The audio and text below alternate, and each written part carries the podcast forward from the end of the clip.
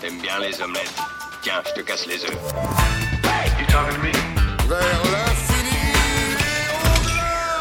Bonjour à tous, bienvenue dans ce nouvel épisode du podcast de Kifim. Aujourd'hui, nous allons vous parler cinéma. Et pour ce faire, j'ai autour de la table avec moi Juk, Salut Schnin Salut. et Dr. Madgeek. Salut. Alors, avant que chacun nous présente un peu en détail un film, j'ai envie de commencer par un petit tour de table. En une phrase, qu'est-ce que vous avez vu récemment? Qu'est-ce qui vous a plu? Qu'est-ce qui vous a pas plu? Allez, toc toc. Putain, Ah non, c'est moi, ok. Euh, récemment, pas mal de, de- de séries, de petites séries comme Space Force, des, euh, des séries documentaires comme, euh, comme l'histoire de Caliph Broder, le, le jeune américain qui a été emprisonné à tort à New York, des productions Netflix comme Balle perdue. Et voilà, ce genre de choses. Ok, Schnin. Euh, on parle plus de film. hein. Bah, lui, il a parlé série, mais Ouais. tu fais ce que Déjà, tu tu veux. fais du hors sujet. Si je veux.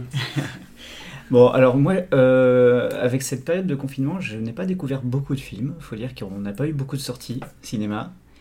Euh, donc j'ai fait beaucoup de classiques. Euh, j'ai essayé de montrer quelques classiques euh, à, à mes, à mes ados. Donc j'ai revu Shining, j'ai revu The Big Lebowski, et j'ai découvert pour la première fois La folle journée de Félix- Ferris Bueller. Bueller. Bueller, Bueller. Et euh, j'en parlerai euh, quand ce sera, quand j'aurai la parole. Je- J'ai vu Dark Waters. Ok, j'ai aussi découvert la folle journée de Ferris Bueller. Moi, j'ai pas accroché, mais. euh, Enfin, j'ai pas accroché. Je l'ai pas encensé, on dira. Ah mais là j'ai pas fait de critique. Euh, Hein. voilà. Oui, non, non, Je mais que je sais qu'il vous plaît à toi et à Juk. Et, À moi aussi, Et à toi aussi. Et Ah oui, moi, je sais pas, À peut-être. plein de euh, gens. vous m'avez trop. Parce euh, que tu sais pas Trop pimpé le truc. Alors les films cultes en fait, de toute façon c'est soit on adore, soit on déteste. Mais je- bah non, j'ai pas détesté, mais euh, je- peut-être. T'as pas euh, accroché. Je m'attendais à mieux. Et du coup, euh, Dr. Mad Geek, euh, qu'est-ce que t'as vu récemment? Sans rentrer dans Euh, en deux phrases. Ouais, en tête là, non, je j'ai pas de. J'ai regardé plein de choses. Je pense que j'ai fait tout le catalogue euh, Netflix pendant le confinement. En cinéma? En film? Ouais, en film, tout, j'ai tout, tout regardé. Mais il y a rien qui m'a. J'ai j'ai- j'ai fait aucune. Il y a aucun coup de cœur, quoi. J'ai pas de. Ah j'ai Ouais, vu, bah- euh, j'ai oublié, j'ai vu euh, Parasite. Enfin. Ouais, alors ça, j'ai pas euh, réussi non plus. Je l'ai vu, hein. Ouais. J'ai voilà, j'ai pas Ouais. réussi à. Ouais, moi j'ai fait pareil, j'ai fait pas mal de catalogue Netflix euh, pendant le confinement, et c'est pareil, en fait, ça m'a même euh, un petit peu agacé de, de, de l'impression de pas voir grand chose de qualité. Alors, avec du, du, du mauvais à la, à la balle perdue. Mhm. euh, Oh oui. et, et voilà, il faut que je remonte peut-être à RQ qui est pas mal. Hercule ARQ.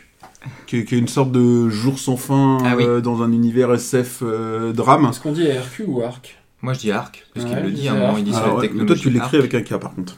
Ah oui, ça, c'est. ça- s'écrit avec un Q. Euh, ouais, ça se revoit. Moi, je l'ai vu deux fois. Euh, et la deuxième fois, j'ai trouvé aussi bien. Ouais, ouais. Bon, après, c'est pas non plus. euh, c'est pas un chef-d'œuvre, mais euh, c'est le dernier truc sur lequel, euh, tu vois, il faut que je remonte euh, sur Netflix pour avoir vu des trucs bien. Sinon, j'ai trouvé que les dernières productions étaient quand même pas, euh, pas folichonnes. Donc, euh, donc voilà. Pour ce petit tour de table. Euh, qui ouvre le bal pour nous présenter un film? Schnein, Juk Ah bah si tu veux, allez. Allez, Juk. Euh, moi aujourd'hui je vais vous parler du, euh, d'un film un peu polémique, c'est le film J'accuse de Polanski. Euh, on va d'abord parler du film, après ce serait sympa de faire un tour de table sur euh, est-ce qu'on peut regarder un film, un film, ou est-ce qu'on peut lire une œuvre, est-ce qu'on peut écouter quelque chose, peut, en faisant abstraction de la, de la personne qui l'a créé. est-ce qu'on peut dissocier l'œuvre de l'artiste Voilà, c'est ça, Ouais, la, grande attention, question- hein. la grande question qui n'a pas de réponse. Tu veux perdre des auditeurs? Non, pas du tout, c'est intéressant. C'est intéressant Donc, comme question. Bref, d'abord le film. Euh, le film est quand même, il faut l'avouer, assez bon. La, la- la- la tension est bien maintenue, la, réalis- la réalisation est bonne. Et je parle pas juste de ce que a fait Polanski, je parle aussi au niveau technique des, des gens qui ont travaillé sur le film. Euh, les acteurs sont assez bons. Enfin, assez- je dis assez bons parce que il y a, je différencie deux, deux, groupes d'acteurs dedans. Il y a Dujardin et Garel. Euh, Dujardin qui joue euh, le colonel Picard et, euh, et Garel qui joue Dreyfus sont excellents, vraiment excellents tous les deux. Euh, et j'ai un autre groupe d'acteurs, avec pourtant des gens que j'aime beaucoup dedans, qui sont Mathieu Amalric, Emmanuel Seigné un peu moins, mais, et Melville Poupeau que j'aime bien aussi, qui sont pour moi mauvais dans le film parce qu'ils jouent comme s'ils jouaient dans une pièce de vaudeville. C'est grandiloquent, c'est too much, c'est et je sais même pas si c'est leur jeu à eux ou si c'est ce qu'a réclamé Polanski quand il les a dirigés, mais ça, pour moi, ça tape à côté. Mais c'est ma seule critique du film, ces trois, trois jeux d'acteurs. Tout le reste est très bon. Le film a pour moi un gros avantage sur un, sur un film qui, qui parle d'un fait historique, c'est qu'a priori, d'après ce que j'ai lu, il colle quand même énormément sur, le, sur, les, faits historiques de, l'affaire Dreyfus. Euh, donc euh, pour ceux comme moi qui connaissent l'affaire Dreyfus, sans être jamais rentré dans les détails, on, apprend quand même pas mal de choses qui a priori sont véridiques, donc je, leur- dis. Donc, pour moi, en cela, le film est à voir. Après, au-delà de ça, il y a la question est-ce qu'on peut dissocier l'œuvre de du, de- du connard qu'est Polanski dans, dans, dans la vie Et c'est là que ça devient compliqué de répondre. Si vous voulez, on fait un tour de table de comment vous voyez ça. Alors Blanche Gardin avait, avait répondu à cette question euh, de manière assez euh, amusante, Mhm. où elle avait dit c'est un peu comme si euh, vous saviez que votre boulanger est un violeur et que vous dites mais il fait du bon pain. Ouais, pour moi, c'est un peu simpliste comme façon de voir. Parce Ouais, que pour moi aussi, c'est simple. Pour moi, c'est simpliste parce que le, le- le problème que tout le monde va avoir, parce que je, je, je, je, je suis d'accord avec quelqu'un qui n'a pas envie de voir un film parce que, parce que Polanski ou parce qu'une autre personne qui, qui est un connard dans la vie. Ça me pose pas de problème. Le souci que chacun va avoir avec soi-même, c'est que on peut faire hein, le tour. hein. On est sûr et certain de trouver des artistes musicaux ou des peintres ou des écrivains ou des réalisateurs qui dans la vie ont été des connards et on les écoute, on les regarde euh, on- quand même. Parce qu'on le sait pas. Voilà, parce qu'on ne sait pas. Donc c'est très compliqué d'avoir une vue. le en fait, pour moi, c'est très compliqué d'avoir une vue définitive. Le mec est un con, je ne regarde pas ce qu'il fait. quoi. Ouais, puis ça se trouve, dix ans après, il sera plus con. Mais alors il y a con et con, Euh, c'est-à-dire Ouais, il y a, y des, là, il y a- c'est il y a pas ça. des euh, attitudes, des comportements qui sont jugés maintenant, mais euh, qu'on peut remettre dans le contexte. Par exemple, Lovecraft, il est très raciste, mais déjà je pense qu'il était un peu timbré, il avait peur de l'autre, l'autre avec un grand A. euh, et, euh, et ça date de début du siècle, 20e siècle. À l'époque, euh, être anti-juif était un peu moins choquant que maintenant. Ouais, mais c'est en fait c'est pour ça que cette question est compliquée, c'est qu'on écoute tous ou on regarde tous des gens qui sont des cons. À l'époque, par exemple, de- des attentats du Bataclan, on a tous encensé de merde, j'ai bouffé le nom du groupe, le groupe qui jouait ce soir-là au Bataclan. On a tous dit ils ont été géniaux, géniaux, ils ont ils ont ils ont fait une communication derrière qui était adorable et tout. Penchez-vous un peu, euh, penchez-vous un peu sur le chanteur de ce groupe. C'est un gros con, quoi. De base, c'est un gros con qui est pro-arme, qui est raciste, qui est, euh, qui est... donc du coup, c'est compliqué d'avoir d'avoir une vue définitive là-dessus. Je pense qu'il faut. Le problème qu'il y a eu avec J'accuse, euh, c'est que tout le monde a, a décrété que c'était de la merde et parce que Polanski. Je pense qu'il faut mettre un peu d'eau dans son vin et réussir à dissocier quand même quelques trucs. Je pense pas qu'on Et pas pas avoir un avis définitif. La question c'est plus est-ce qu'on va le regarder? C'est pas- voilà. pas juger, Tu peux voilà. avoir une œuvre qui est super, mais décider de pas aller la voir. La question, C'est même pas la, la question, c'est même pas ça. Enfin, la- pour moi, la première question, c'est est-ce qu'il aurait dû pouvoir le faire? Est-ce qu'il devrait pouvoir euh, produire ce genre euh, de, de cinéma qui va forcément être hyper grand public et encensé parce qu'il y a des grands acteurs, des machins et tout? Il y a une première question qui est là. Et ensuite, c'est s'il le fait, quelle visibilité on doit donner à l'œuvre? Parce que si tu donnes la visibilité à l'œuvre, tu donnes la visibilité à la personne. Et typiquement, ce personne, ce à quoi elle a au moins plus le droit, c'est de la visibilité pour moi. Là, Donc, euh, tu, peux, tu, peux, tu peux le voir, le film, c'est te faire ton avis, t'as toujours le droit, c'est c'est une œuvre. Après, euh, que tout le monde se mette à en parler et à l'encenser, là, pour moi, c'est là que ça devient problématique. Ça dépend de comment c'est fait. Par, par exemple, par exemple le, le César du meilleur réalisateur Polanski, là c'est too much. Là vraiment ça va trop surtout, loin. que c'est, surtout que c'est pas mérité, quoi. Surtout que c'est pas mérité. Mais euh, là, Surtout là, qu'ils ça, auraient dû éviter. Là ça va trop loin. Oui, mais oui, effectivement, ils auraient, ils auraient dû éviter. Moi, voilà, après, pour en revenir au film, euh, typiquement, Tu l'as vu? Ouais, je l'ai vu, et ça vaut vraiment pas un César du meilleur réalisateur. C'est un fait historique français, les Français y sont attachés, euh, il y a des acteurs dedans qui sont bons, ça tient la route, et tout ce que tu veux. Certes, mais il y a, y y y bien mieux à côté. Dans la, dans la sélection, au même moment, il y avait hors norme, mais hors norme, c'est, hors norme, c'est génial. Hein, Ah, juste pour parler des Césars, oui. oui Enfin, Euh, tu vois, euh, enfin, comment, comment tu peux euh, justement encenser euh, Polanski avec J'accuse quand t'as un hors norme à côté qui doit avoir un budget euh, divisé par 12, où les mecs se donnent 4 fois plus et où le tout est largement au-dessus et qui en plus bah, promeut des valeurs qui sont vraiment pas celles que promeut Polanski. Parce que c'est pas ça qui, qui, qui récompense au César, quoi. Bah, si, si, Au si, César, le mec, il va peut-être te récompenser euh, la dureté de faire un film historique, euh, Ouais. l'ensemble. Après- de- après, la si non, on parle- enfin, t'as- vu hors norme. Si on, parle, si on parle juste des Césars, ça peut faire l'objet d'un- podcast en entier. C'est qu'il y avoir des problèmes de copinage dans le cinéma. Oui, et là, ouais. ça devient compliqué à, ju- à juger. Quoi. Non mais ouais, mais là, on, voilà, on est encore sorti du film. Mais voilà, enfin, pour juste ça, pour moi, il vaut pas euh, que ce soit, peu importe qui est en compétition en face, euh, ça vaut pas un César du meilleur réalisateur. Il y a, il y a largement mieux. Euh, voilà quoi, enfin. C'est pas mal. euh, on peut le voir en tant que film pour l'aspect historique parce que c'est pas mauvais, etc. C'est même- plutôt bon. Le film est, quand même plutôt bon. On, est, on est quand même au-dessus de la moyenne dans, dans, dans, ce, dans- dans ce film. Le, là, au niveau de la Ah oui. réalisation, ça, c'est quand, même, quand même plutôt bon. Non mais tu l'as noté combien? Je, sais, je crois que je l'avais noté 7, il me semble. Ouais, bah voilà, moi j'ai dû faire à peu près la même chose. Mm. On n'est pas, on n'est pas, on n'est pas dans l'Académie des Césars, mais, Non, ah non, c'est euh, pas un chef-d'œuvre. moi, moi personnellement, voilà, j'ai vu mieux bah, dans, dans la même période, j'ai vu en norme. euh, c'est- pour moi, c'est deux tableaux différents. quoi. Sur ce, Sur ce, donc euh, à voir euh, À avec voir, euh, du voir. recul et, euh, euh, et voilà quoi. Ok, Glenn, enfin. Ouais, moi j'ai un film, euh, c'est marrant, euh, qui, qui, qui peut aussi interroger, euh, qui peut lancer aussi un petit peu le, le débat, c'est À l'origine. C'est un vieux film, hein, 2009, avec François Cluzet. Vieux film. Bah, ça a 10 ans quand même. Ouais, ouais.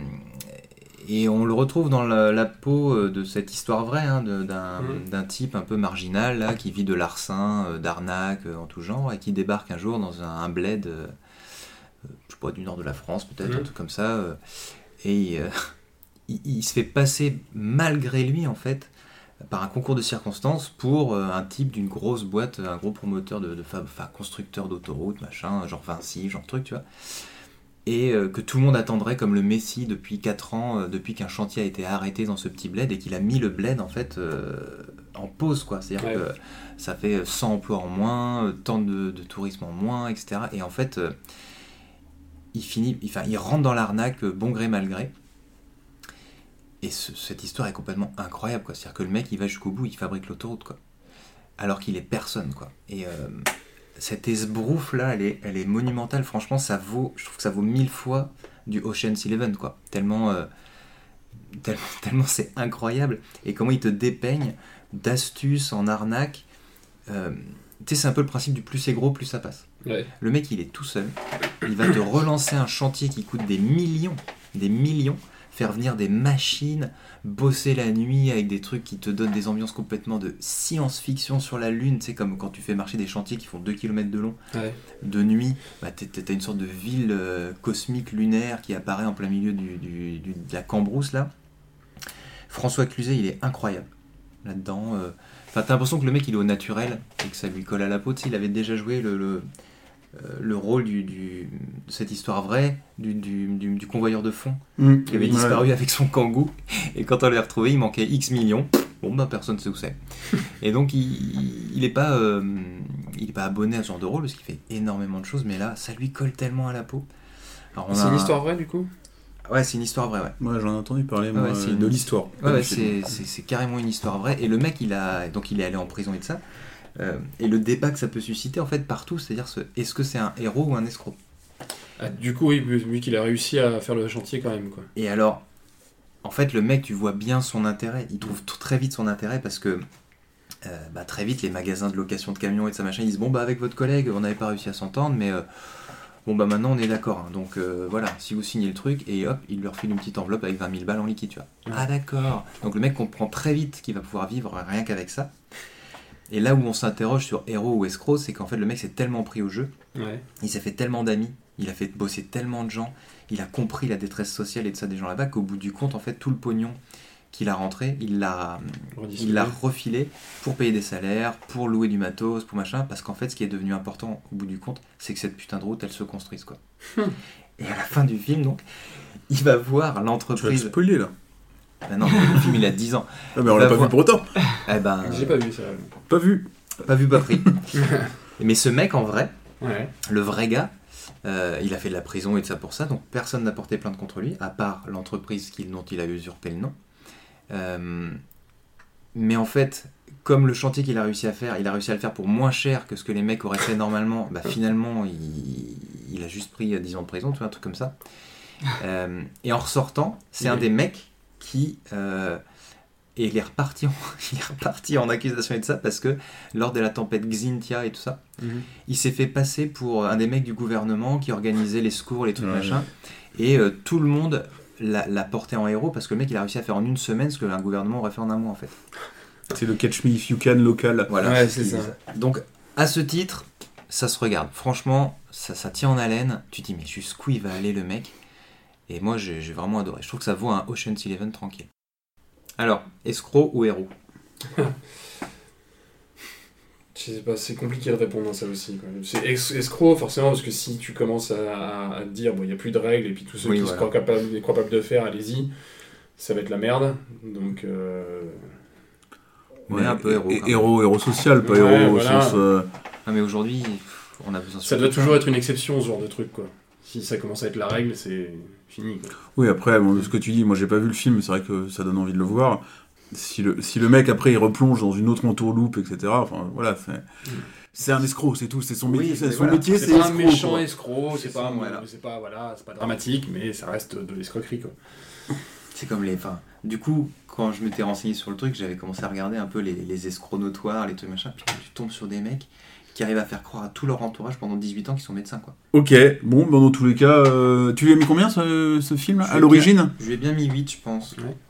Mais à l'origine, t'as mis 8. Ouais, voilà. Ok, Non, bah, moi ça va, euh, ça va rentrer dans bon. ma, ça va rentrer dans ma watchlist. euh, Ouais. Je pense que je vais regarder ça. Ok. Christophe Ok. Chenin, putain. Chenin. Bon, bah, je prends la parole avec euh, ma petite critique de Dark Waters. Euh, je crois qu'on avait déjà fait une allusion à ce film dans un autre podcast. Euh, c'est un film assez récent, je crois qu'il est sorti en 2019. Hmm. Il était encore en salle début 2020. C'est un film réalisé par Todd Haynes, Hmm. qui est en fait un, un pas tout jeune réalisateur et assez habitué de films euh, d'auteurs, de films indépendants américains. On peut citer euh, dans l'ordre antichronologique euh, Le Musée des Merveilles, Carole, I'm Not There et Loin du Paradis. Ok. Pourquoi tu C'est truc que t'inventes, ça. Non, pas du tout. C'est pas des vrais films, ça. Non, non, alors le Musée des Merveilles, euh, ouais, j'ai trouvé ça très bien. Carole, euh, c'est un jeu d'actrice excellent où ça parle de lesbienne. Ouais, je préfère I'm Not There, c'est... C'était le, le- le film qui racontait la vie de Bob Dylan avec euh, cinq acteurs différents qui jouaient le rôle de Bob Dylan. Ça vous dit rien En même temps. Ça me dit vaguement. Pas tous en même temps. Dont une femme, hein, dont. euh, comment elle s'appelle? Enfin bref. Ah, intéressant. Et Loin du Paradis, qui est un peu une imitation des vieux films américains, euh, Technicolor, etc., que j'avais beaucoup aimé. Donc là, on est sur un film avec Mark Ruffalo, Anna Tawai et Tim Robbins. Ah, J'aime bien Marc Ruffalo, tiens. Je trouve qu'on le voit je pas pense assez. que le film est euh, plus que le, plus que le réalisateur, c'est un projet de Mark Ruffalo. hein, parce que Mark Oui. Ruffalo est producteur dedans. Oui. et je pense que c'est un truc qu'il a, Ah, a monté lui-même et euh, il a engagé ensuite le réalisateur. Alors tu fais bien de le dire parce que j'allais oublier de le dire. Ouais. Donc euh, c'est l'histoire de Robert Bilotte. Hum. On a l'impression que je suis enrhumé quand je dis ça, mais non. Robert Bilotte, euh, qui, est un, qui, était, qui, qui a existé, qui est un avocat spécialisé dans la défense des industries chimiques. Euh, son plus gros client, c'est le groupe chimique Dupont, qui est un groupe euh, Que tout le monde Mondialement connaît, parce que connu. Tout le monde l'utilise. euh, Voilà. Les produits du pont. hein. Donc, notamment dans ce film, on parle beaucoup de, des revêtements Tefal, Téflon. Euh, et en fait, donc l'avocat travaille dans un groupe qui défend les intérêts des groupes chimiques. On n'est pas loin des lobbies, on est même carrément dans les lobbies. Et pour euh, des raisons assez personnelles, parce que euh, ce groupe chimique finalement détruit sa région d'origine, il va s'impliquer dans la défense de fermiers qui sont victimes de ces produits chimiques, euh, à qui il arrive vraiment des grosses merdes, des cancers, des choses assez innommables. Et donc Robert Bilotte va défendre ces personnes en faisant un procès euh, au, au groupe chimique du pont. On est un peu dans l'esprit euh, de... euh, Erin de- voilà, tout à fait. On est dans Erin Brockovich. Alors je dirais un Erin Brockovich euh, miniature quand même, parce que Erin Brockovich euh, avait quelque chose d'un peu plus tempétueux, plus démonstratif. C'est une, différence de traitement. où Darkwater est beaucoup plus froid et. Dark et-. Dark Waters, pardon, est beaucoup plus froid et, et factuel. Erin Brockovich était plus léger comme film. C'est pas, c'est pas la même Oui. façon de, de raconter une histoire. C'était grâce qui à Julia Roberts. ou pas Est-ce qu'ils utilisent les médias euh, Bah, Erin Brockovich a réussi à, faire, à plus faire parler de- du sujet euh, que Dark Waters, mais Dark Waters euh, en parle mieux. Ah, trouve. En fait, euh, Juke, c'est toi qui m'as conseillé Dark Mm. Waters, et euh, j'aime bien ce genre d'histoire. On est quand même vraiment typiquement dans le film à l'américaine avec euh, beaucoup de d'investigations, de procès, de c'est Kramer rebondissements. contre Kramer, quoi. Mm, non, parce que Mm. là, tu es sur euh, non, quelque plus chose euh, de très Spotlight, personnel. Spotlight, par exemple. Tu vois, c'est euh, le, fi- le film sur, le, sur les, prêtres, les prêtres pédophiles. Ah, avec Marc Ruffalo d'ailleurs déjà. Mm. Euh, c'est plus, c'est plus cet, cet esprit-là, quoi, l'esprit enquête. euh, Et Autant le Et mec a alors- existé, mais Alors, cette histoire l'histoire existait, Ouais, tout est vrai. une histoire vraie. tout est vrai. ouais. Et c'est ça qui est assez épatant. C'est que le film n'est pas très démonstratif et il est assez. euh, je dirais qu'il a quand même quelques longueurs. Le, le film se passe sur plusieurs années, euh, entre 15 et 20 ans. Donc on imagine que euh, c'est pas en deux heures que tu imagines tout ce qu'il a dû subir. Euh, notamment, on s'aperçoit que euh, défendre ses- l'intérêt de ces fermiers n'est pas simple parce que euh, c'est- en s'attaquant au groupe Dupont, il a euh, la réputation de faire perdre des emplois à la région. C'est-à-dire Ah oui. qu'il est obligé de choisir entre choisir euh, quelques personnes malades. En fait, on s'aperçoit finalement que ce n'est pas quelques personnes, que beaucoup de gens peuvent potentiellement être atteints euh, dans, dans ce, pro- dans ce, c'est à cause de ces produits chimiques. Euh, ou euh, défendre l'intérêt des travailleurs qui ont besoin de Mmh. ces usines. Ce qui est là un des arguments de base aussi de la ah, de Dupont du coup. Et pas que de Dupont, on a souvent ce genre de problème. hein. Euh, Par exemple, en ce moment, euh, faut-il mettre de l'argent dans l'aviation ou, euh, ou pas? Bon, ça c'est un un autre débat, ça. Enfin, dans l'aéronautique plutôt. Donc euh, voilà pour euh, le pitch, pour euh, le sujet. Euh, alors, c'est un sujet je- que je trouve très intéressant. On apprend notamment que euh, 99% des êtres humains auraient des produits chimiques. euh, de- Partagerait 1% des richesses. Alors si toi aussi tu veux pas demander de l'argent de poche à ta Non, en gros, on est tous pollués par Dupont. Euh, après, de quelle manière, à quel le niveau nom Dupont ou c'est Non. un- Mais Dupont. c'est- la- la- le nom d'origine de l'entreprise, c'est Dupont de Nemours. C'est une D'origine famille- française C'est une famille non, non, française. non, non, Plus non, ils sont gros et tunés, moins tu connais. a. C'est une famille le- française Ah, ils est très partie connus. euh, à la Révolution s'installer aux États-Unis, enfin post-Révolution s'installer aux États-Unis et qui a fait de fortune. C'était déjà une famille de riches, mais ils ont refait fortune là-bas. T'as ouvert. Wikipédia? Bah moi quand je regarde des films comme ça euh, d'histoire vraie, après je me, je me tape euh, Wikipédia Ouais, derrière. mais- Rien que pour vérifier les écarts parce que ça m'énerve quand il Alors que moi, je préfère rester inculte. Bon, bref. Euh, mon avis sur le film.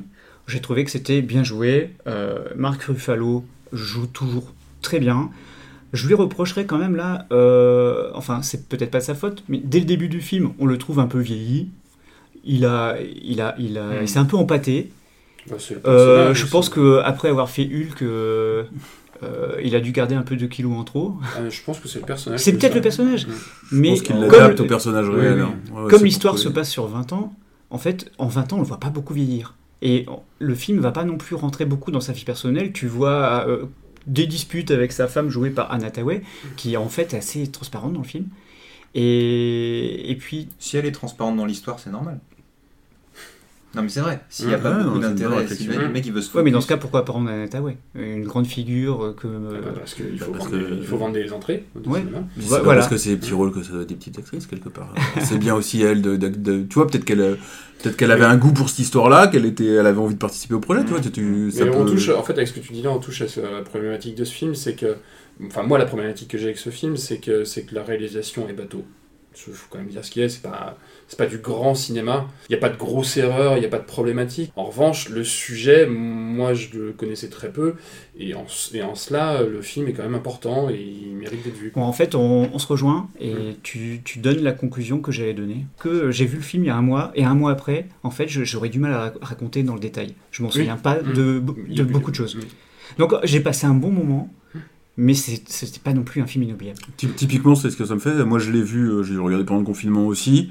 Euh, voilà, et en fait, je suis d'accord avec tout ce que vous dites. Euh, je me rappelle que oui, l'histoire est vraie et, euh, et c'est intéressant. Je me rappelle qu'il y a des longueurs. Je me rappelle aussi qu'il y a des ellipses qui des fois sont un peu perturbantes parce que tu tu vois pas euh, visuellement, euh, tu sais pas à quoi t'accrocher. Il y a une ellipse, mais tu dois la deviner. Il n'y a pas un, un marqueur Ah. visuel Ah. qui montre que le temps a sauté, etc. Pas la, la caméra qui fait blablabla. Et euh, donc voilà, donc je- effectivement, euh, je me suis dit oui, c'est bien, on- sans être exceptionnel.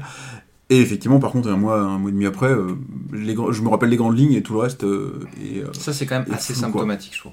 Alors c'est symptomatique et c'est ce qui fait aussi l'avantage de ce film, c'est-à-dire qu'on on aurait critiqué le film s'il avait voulu en faire trop. Là, ça reste un film modeste qui cherche pas à surjouer, qui cherche pas à, à trop euh, ajouter d'effets. euh, mais dans ce spectaculaire. cas-là, Tu peux, tu, peux le remettre, tu peux le remettre en concurrence avec Erin Brockovich, qui en effet est beaucoup plus léger. Mais du coup, Erin Brockovich, euh, 20 ans après, on en parle encore. Bah, c'est pour 20 ça ans, que- 15, 10, 15, mais. ils ont ouvert un genre aussi, peut-être. Alors Ouais, que là, c'est la mode, ce genre de film. Donc, ouais. euh, En fait, Todd Haynes est un bon réalisateur et je pense qu'il est meilleur dans des sujets euh, où, où là, en fait, c'était un peu comme si, comme si c'était une commande, comme si c'était pas son film. Il est là pour faire la Ah bah réalisation. clairement, c'est pas son film, c'est le film de Marc Ruffalo hein, pour moi. Donc voilà. Mm. Ok, Donc, euh, conclusion, 7 sur 10. d'accord. Ok, merci Christophe euh, pour euh, cette présentation. Donc, de Dark Waters. Euh, moi, je vais continuer avec euh, quelque chose de différent parce que vous avez fait euh, tous les trois des histoires vraies, donc euh, pas moi. Euh, je vais vous parler de Terminal, qui est un film de 2018 américain de Weinstein, si je prononce bien son nom, qui est connu pour avoir, fait auparavant euh, rien. Ok. Donc voilà, j'ai regardé. Il est connu pour ça. hein. alors, en fait, c'est- non, mais c'est- en fait, vous allez voir que c'est une vraie question. Parce que donc, Weinstein euh, n'a rien fait, a priori, euh, de connu auparavant.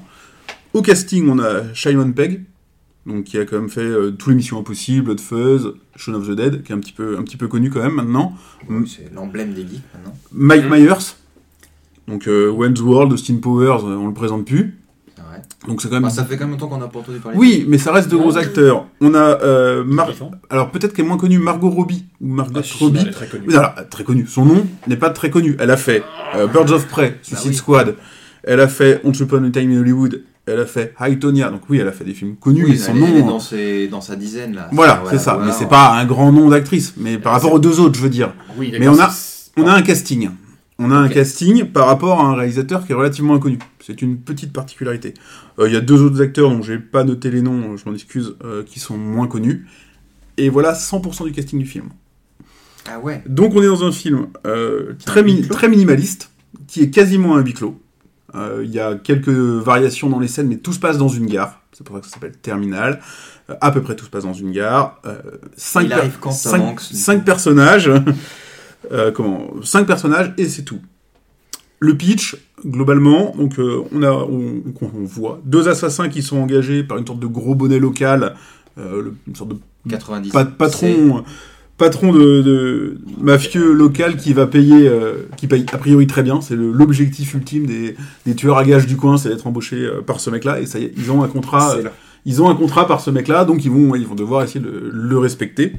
Et en fait, dans leur, euh, dans leur mission, ils vont recroiser, croiser recroiser sans cesse euh, une jeune fille qui, a priori, est la nana qui tient le café du coin, donc euh, qui n'a pas une grande importance, sauf que, voilà, partout où ils vont, elle est là. Donc, voilà, on se doute que, louche. on se doute que euh, ce personnage-là va prendre, euh, va prendre de l'importance. Donc voilà, hop, je, je vais pas plus loin, si ça vous intéressera, vous, Carrément. vous regarderez. Enfin, ça dépend de ta note. On a, euh, on a dans ce film deux gros points forts. On a un- une ambiance que moi j'ai trouvé magnifique, qui est très colorée. Alors quelque chose un peu comme, très- comme la Cité des Enfants per- perdus, une vraie, une vraie ambiance comme ça, colorée, travaillée. Là, beaucoup basée sur des lumières néons. Tout, tout est vert fluo, rose fluo, euh, ouais, avec un peu, vous voyez la vapeur qui prend la, la couleur Ouais, des néons et tout. C'est franchement j'ai C'est une trouvé, nouvelle tendance aussi, ça. J'ai trouvé ça. Euh, j'ai trouvé ça très joli, j'ai trouvé que c'était euh, voilà, le lieu vide avec les lumières et tout, il y a une vraie ambiance. On a des personnages qui sont super euh, su- qui sont vraiment travaillés, je trouve approfondis, les dialogues sont plutôt excellents. Donc ça c'est euh, c'est vraiment sympa. Donc tout ça crée une atmosphère, une ambiance qui est hyper forte au film euh, dans le film. Par contre, au niveau de l'histoire, euh, bon, c'est un truc un peu déjà là il y a un petit peu de spoil mais c'est il y a un peu trop de reprises dans Usual Suspect. C'est-à-dire que, euh, vous voyez, la, la bande de méchants, ils ont tous des, hop, ils ont des rôles un peu machin. Ouais. Donc ça, c'est un petit peu dommage parce qu'on a envie de dire, les gars, vous auriez pu aller chercher un petit peu plus loin. Et puis surtout, donc l'histoire, elle se met en place, hop, avec des détours, des flashbacks, des machins et tout. Et puis quand tout se résout, on n'est pas vraiment sûr que ça tienne la route. Ah, On, on a tendance à se refaire le film en disant, je vois pas trop ce que ça, ça foutait là par rapport à ça. Et puis, est-ce que le plan, il est pas beaucoup trop compliqué pour pas grand-chose? Donc, conclusion à ce niveau-là, euh, c'est superbe. Moi, j'ai vraiment adoré les personnages et la, et la lumière. Ça m'a plu.